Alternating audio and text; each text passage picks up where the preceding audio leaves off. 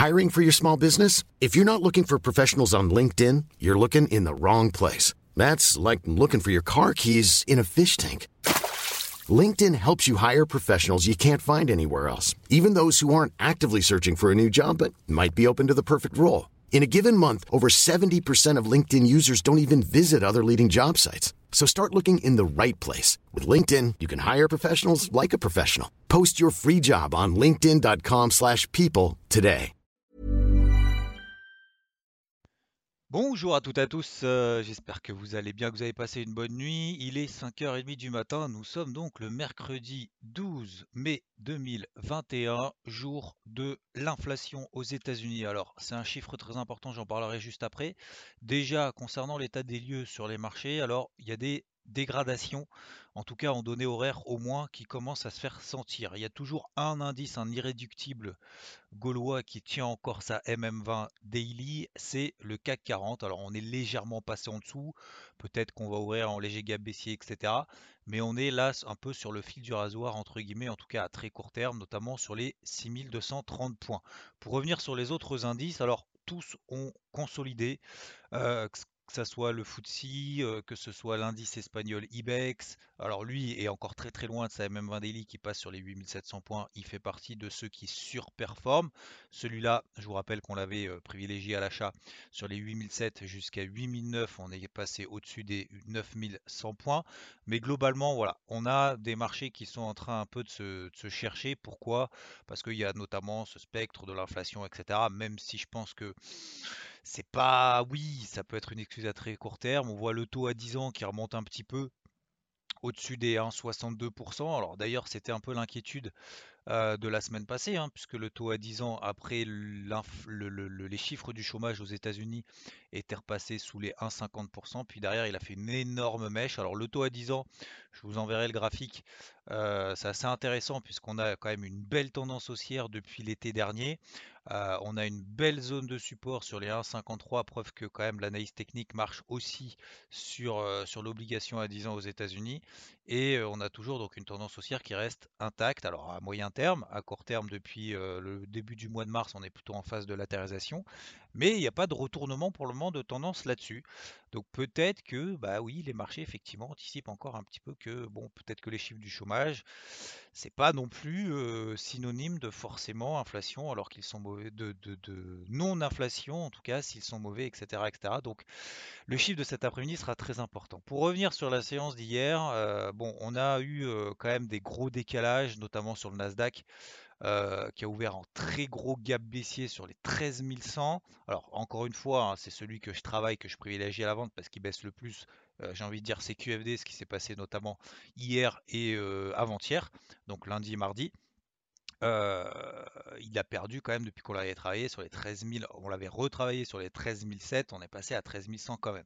Voilà, et on a même d'ailleurs l'indice de Jones qui fait partie des plus forts, indice value, etc., qui également a consolidé un petit peu. Alors lui aussi, comme, pour le CAC, je vous rappelle que c'est les deux les plus forts, le CAC et le DO, reste au-dessus de sa même 20 daily. Ça ne veut pas dire qu'il ne peut pas consolider, ça veut juste dire qu'il est toujours un petit peu plus fort, en tout cas dans une optique swing, daily, un peu, j'ai envie de dire moyen terme entre guillemets. Voilà, toutes choses étant relatives, bien évidemment.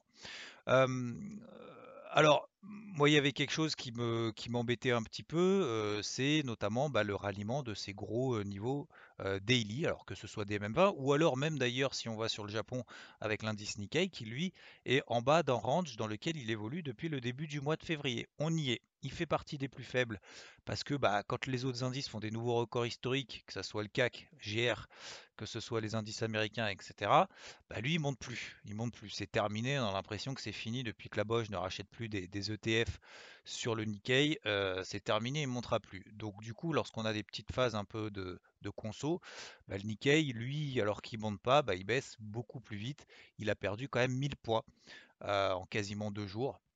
En trois séances, il a perdu 1000 points, donc ce qui est quand même pas mal. Et là, il a plus de force. En tout cas, cette nuit, ce qui est intéressant, c'est qu'on va avoir des points de repère intéressants. Alors, il y a beaucoup de choses dont je vais vous parler ce matin. J'espère que l'audio ne sera pas trop long.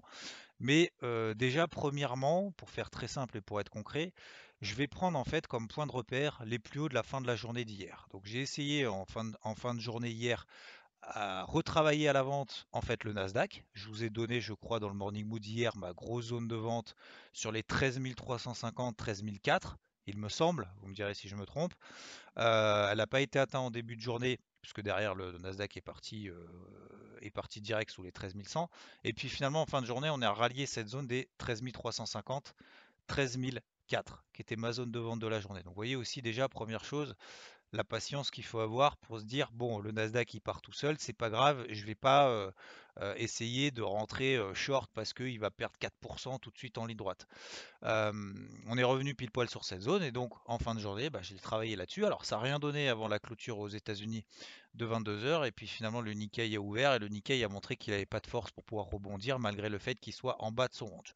Donc premièrement, je vais continuer à travailler à la vente en tout cas en début de séance tant qu'on reste sous les plus hauts de fin de séance d'hier. Ça nous donne sur le Nasdaq, alors toujours travailler les plus faibles parce que bah, c'est ceux qui baissent le plus, donc forcément, je ne vais pas dire qu'on prend moins de risques, mais en tout cas, euh, ça nous permet euh, d'avoir des signaux baissiers peut-être plus rapides que ceux qui surperforment. Parce que ceux qui surperforment, bah, ils vont tenir, ils vont tenir, ils vont tenir. Puis après, à un moment donné, bien évidemment, quand les plus faibles lâchent vraiment, et eh ben, ils vont effectivement consolider un petit peu. Mais les signaux baissiers ont, plus de temps, ont plus de mal à se déclencher. Donc le Nasdaq, par exemple, tant qu'on reste sous les 13 je vais continuer à très court terme à le travailler, etc., etc. Puis après, vous pouvez reproduire, si bien évidemment vous êtes dans le cadre de cette stratégie-là, reproduire après la même chose sur les autres indices, comme par exemple sur le Dow Jones, tant qu'il reste sous les 34 350, c'est les plus hauts de fin de journée d'hier. Bah, plutôt privilégier tout simplement le flux baissier. En fait, c'est pas le but, c'est pas de viser un effondrement des indices, c'est simplement de privilégier le flux en cours de manière tout à fait objective, premièrement. Et deuxième chose, très importante, c'est de se dire au-dessus des plus hauts qu'on a fait en fin de journée hier, eh ben j'invalide, je sors, soit je sors parce que je suis déjà en position en perte euh, à zéro euh, ou euh, où je sors, où j'aurai pas de toute façon de position parce que j'ai atteint mes premiers objectifs, etc., etc., peu importe. Mais au moins ça donne un point de repère en disant au-dessus, au-dessus de ça, je vais pas m'entêter à rentrer contre éventuellement un flux aussi en retournement, sachant que on est quand même sur des gros niveaux daily. Voilà, ça c'est vraiment le truc important parce que et ça, c'est la deuxième chose que je veux vous dire, c'est qu'on ne peut pas partir dans tous les sens. Ce n'est pas viable, ce n'est pas intéressant, ce n'est pas constructif, ce n'est pas possible de travailler dans le sens d'un flux, premièrement. Ce n'est pas possible de chercher le point bas d'un flux et en même temps de reverse une position et d'attraper le point bas éventuellement de la fin d'un flux baissier. Vous voyez, ces trois choses réunies, généralement, il y en a beaucoup qui veulent. Et être dans le mouvement et dans le bon sens, et attraper le point haut de, ce mouvement-là, et en plus derrière clôturer les positions tout en bas, donc dans le cadre d'un flux baissier, et en plus retourner la position et chercher le point bas l'achat. Ce n'est pas possible. Donc à partir de ce moment-là, et si on considère et si on accepte le fait que ce n'est pas possible, alors il faut soit travailler un flux, avoir un niveau d'invalidation. Une fois qu'on a ce niveau d'invalidation, alors éventuellement pour les plus expérimentés, effectivement, bah, on n'aura pas le point bas, mais au moins, on aura à l'inverse, une fois qu'on passera au-dessus des plus hauts de la fin de la journée d'hier, bah, on aura euh, notre niveau d'invalidation qui correspondra tout simplement au point bas qu'on aura fait juste après. J'espère que c'est clair. Euh, je pense que, enfin, pour moi en tout cas, c'est très important de vous, vous partager ça parce que c'est la manière dont je travaille et c'est la raison pour laquelle je vais continuer à travailler à la vente, tout simplement, même si je sais pertinemment qu'on est oui sur des gros niveaux daily, premièrement. Deuxièmement, je sais très bien que je ne pense pas, encore une fois, que le marché, comme je le disais hier, que le marché va forcément s'effondrer. Je pense qu'on peut perdre 1-2%. Bah, hier, par exemple, il y a certains indices, comme sur le CAC, qui a perdu 1,8%, même si on est au-dessus de la même 20 daily. Il y a d'autres indices sur le Nasdaq qui n'ont perdu finalement que 0,06% malgré le fait d'avoir ouvert en gros gap baissier, euh, etc., etc. Mais voilà, ça va être pour moi le, flux que je vais privilégier que je je vais pas dire que je suis pas capable, mais je, pour moi, il y a beaucoup plus d'intérêt d'être dans le sens d'un flux comme ça, d'un mouvement un peu de consolidation qui peut s'accentuer avec l'inflation, de probabilité de réussite, plutôt que d'essayer de chercher à tout prix le point bas, même si je peux comprendre tout à fait ceux qui se disent bah non, bah on a eu notre petite conso de 2-3%, on est toujours dans des tendances haussières, je vais en profiter pour repayer un petit peu. Je comprends tout à fait, mais pour moi, à très court terme, c'est pas ma philosophie. Et attention, hein, l'inflation peut tout retourner. Donc c'est pour ça qu'il faut avoir un plan préparé en amont. Voilà. Euh, voilà, c'était, je voulais, je c'est un point quand même relativement technique, j'en vais pas forcément souvent, euh, mais moi j'espère que c'est un peu plus, je peux pas dire concret, mais il y a des périodes comme ça où il faut être un petit peu plus concret que d'habitude pour, euh, que ce soit clair pour tout le monde et pour vous exposer aussi ma façon de travailler, parce que c'est un peu l'objectif aussi. Donc vous voyez d'ailleurs le Nasdaq, hein, on a déjà perdu, on a déjà perdu 150 points depuis les plus hauts qu'on a fait hier soir. Hein. donc on était quasiment à 13 004, on est à 13 250, là 13 260. Donc, euh, donc oui, on est toujours dans des flux baissiers effectivement, mais faut se préparer au fait que l'inflation peut vraiment tout retourner. Voilà. Sinon, globalement, dans le reste du monde, c'est dans la logique. Le pétrole consolide un petit peu, le dollar remontouille un petit peu, l'or, l'argent, bah ça y est, on fait leur, leur, euh, leur, extraction par le haut, puis finalement il se passe plus grand chose, etc., euh, etc. Mais je vais pas trop insister là-dessus. Et concernant euh, les cryptos, alors moi je suis toujours, j'ai toujours quelques cryptos, notamment les dernières que je vous ai pour certains partagées. Donc le Bitcoin oscille toujours en dessous, en dessous des 58 000 dollars, 57 000, 58 000 dollars, il évolue toujours au-dessous, il n'y a pas de panique à l'horizon. L'Ethereum est hallucinant, il surperforme toujours le Bitcoin, que ce soit en période de baisse, que ce soit en période de hausse. L'Ethereum a fait des nouveaux records historiques encore cette nuit. C'est hallucinant.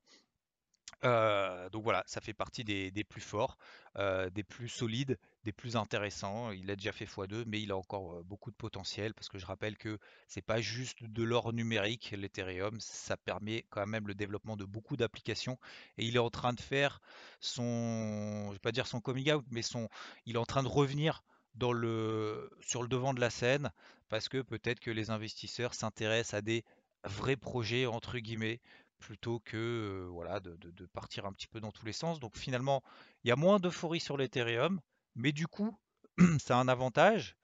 Au-delà de l'inconvénient du fait que ça monte, on a l'impression que ça monte pas très vite, euh, il a aussi l'avantage d'être euh, moins dans des périodes de moins de subir des périodes de panique. Parce que s'il n'y a pas d'euphorie, il y a peut-être plus de probabilité, il y a plus de probabilité, il y a plus de chances qu'il n'y ait pas de mouvement de panique, à l'inverse.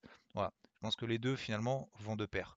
Euh, voilà, donc aujourd'hui il peut y avoir aussi des décalages haussiers quand même intéressants sur les, cryptos, d'autant plus si les marchés consolident un petit peu plus, peut-être que voilà, on va s'intéresser un peu, à ce monde-là. Donc euh, voilà, je vais continuer à travailler à la vente en tout cas avec les niveaux d'investissement que je vous ai exposés. J'espère que c'est relativement clair et concret. Je vous ai exposé pourquoi. Je ne dis pas que je vais avoir raison. Je rappelle que l'inflation peut vraiment tout faire basculer. Mais mon objectif pour moi, c'est pas d'attraper le point, bas. Je ne l'aurai pas. Je ne l'aurai pas. Par contre, effectivement, bah, si on repasse au-dessus des plus hauts de la fin de la journée d'hier, oui, à ce moment-là, je me dirais, ok, on a fait une mèche hier, on a fait une mèche aujourd'hui, l'inflation est passée, ouf, c'est pas inquiétant. Donc, ça va peut-être nous permettre de reprendre une tendance haussière un petit peu partout. Et à ce moment-là, eh ben, je privilégierai les indices qui les sont les plus forts pour le moment, le Dow Jones et le CAC. Voilà. C'est complet, c'est un peu long. Euh, je vous souhaite une très belle journée, bonne, euh, bonne séance. Attention, il ne faut pas non plus se surexposer avant l'inflation. On va travailler, enfin en tout cas je vais travailler dans ce sens-là. Et puis une fois qu'il y a l'inflation, on allège, on sécurise, etc. Comme ça, ça évite de subir de plein fouet éventuellement un retournement de situation qu'on aurait éventuellement avec l'inflation à 14h30. Bonne journée à tous. Hey, it's Danny Pellegrino from Everything Iconic.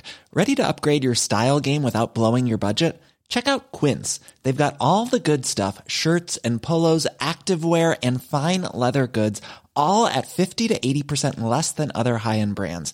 And the best part? They're all about safe, ethical, and responsible manufacturing. Get that luxury vibe without the luxury price tag. Hit up quince.com slash upgrade for free shipping and 365 day returns on your next order. That's quince.com slash upgrade.